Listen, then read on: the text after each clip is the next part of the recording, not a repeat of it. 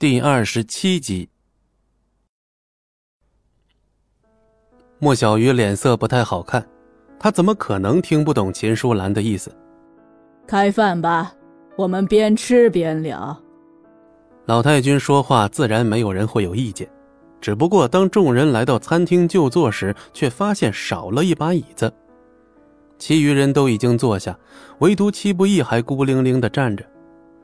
老太君轻轻一挥手，示意女佣上茶，连看都没看戚不义一眼，就当这个人根本不存在似的。今天算是沾了小张的光，否则平日里啊，我可喝不到老太君的狮峰龙井。张玉品了一口茶，嗯，好茶，我还是头一次喝到这么好的龙井。不过是给白水啊添点滋味罢了，谈不上什么好坏。老太君摆了摆手，但眼中却有藏不住的喜色。茶叶倒是还凑合，可是茶艺不精，也就算是给白水添点味道吧。餐桌上原本是其乐融融的气氛，可戚不义这一开口，气氛瞬间就不一样了。哼，笑话。一个坐牢的人还品评起茶艺来了，你也配吗？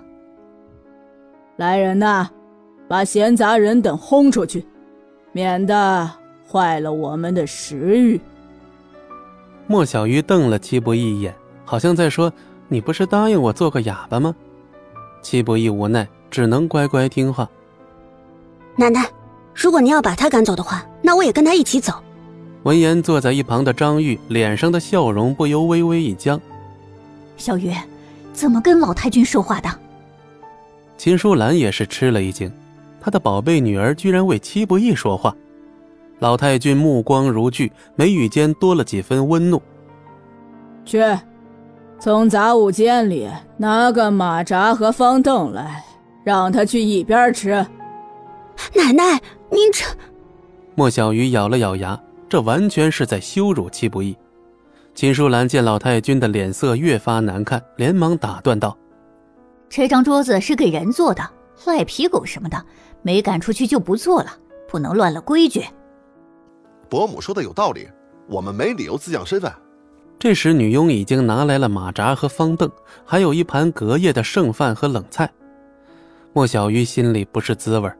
就连莫家的佣人都不会吃这些隔夜的剩饭剩菜，那些一般都是用来喂外面的流浪猫、流浪狗的，可现在却被端到了戚不义的面前。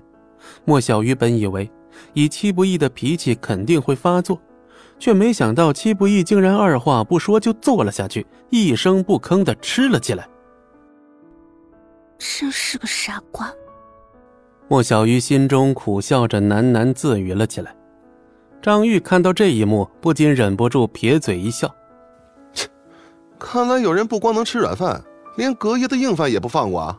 那种人能有人愿意给他口饭吃就不错了，他有什么资格挑三拣四的？”这时，老太君干咳了一声，打断了二人的话语：“嗯嗯，来，别等菜凉了。”莫小鱼没什么食欲，随便吃了几口，便放下了筷子。不过，其他三人的胃口倒是不错，尤其是老太君，比平时的胃口好了许多。待酒足饭饱之后，老太君擦了擦嘴，这才不紧不慢地说道：“小张啊，听说天创取消了和顾家的合作计划，不知是真是假呀？”张玉微微一愣，有些诧异：“啊，奶奶的消息还真是灵通啊！”这么快就听到风声了，一旁的莫小鱼心里大为吃惊，难怪顾俊会跪在天创门外，难道是他得罪了庄慎？可想到这儿，莫小鱼心里忽然咯噔一下，几乎下意识地看了戚不义一眼。昨天戚不义说的那番话突然浮上脑海，难道是他？不，怎么可能呢？